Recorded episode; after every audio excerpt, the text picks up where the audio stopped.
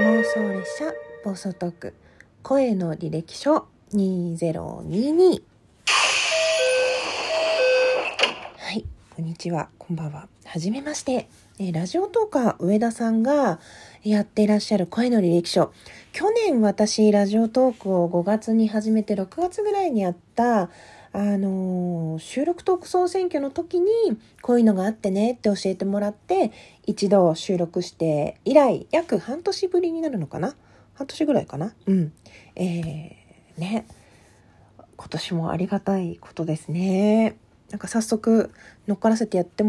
みようかなと思って収録してるんですけど、えー、ルールをまず説明すると、えー声の履歴書2022をつけて配信するってこと。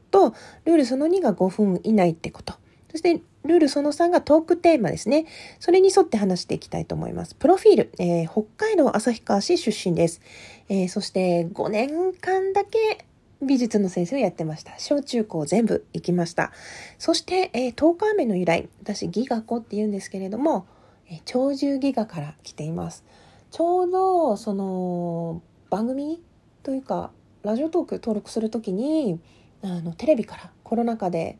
今年のやってるねその鳥獣ギガ展が延期になりましたみたいなニュースをやっていてあいいじゃんと思って 鳥獣ギガ子って最初漢字で書いてたんですけどちょっ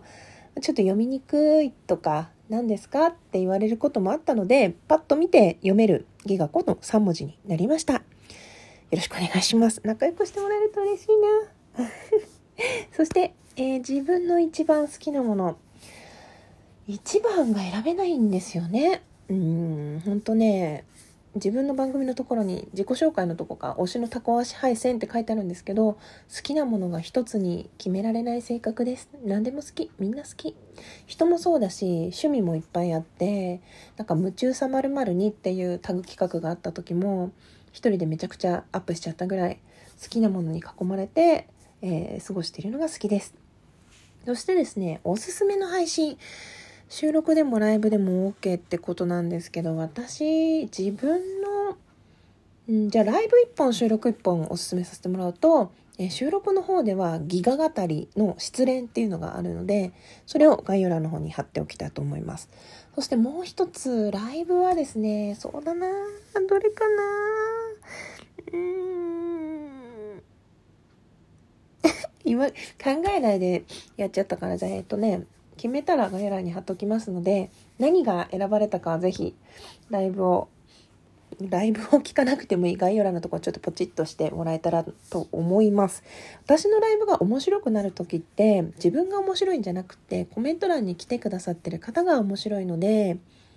うん、本当皆さんからのお便りとかコメントとか、と聞きに来てくださってる人のおかげで成り立ってるなっていうふうに思うのでもしご興味持たれた方いらっしゃいましたら初見さん大歓迎ですのでぜひぜひ遊びに来てくださいというわけで今後ともどうぞよろしくお願いいたします。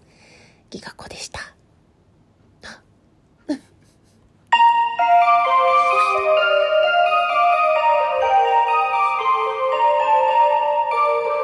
そうそう番組名はこうやって電車をねイメージして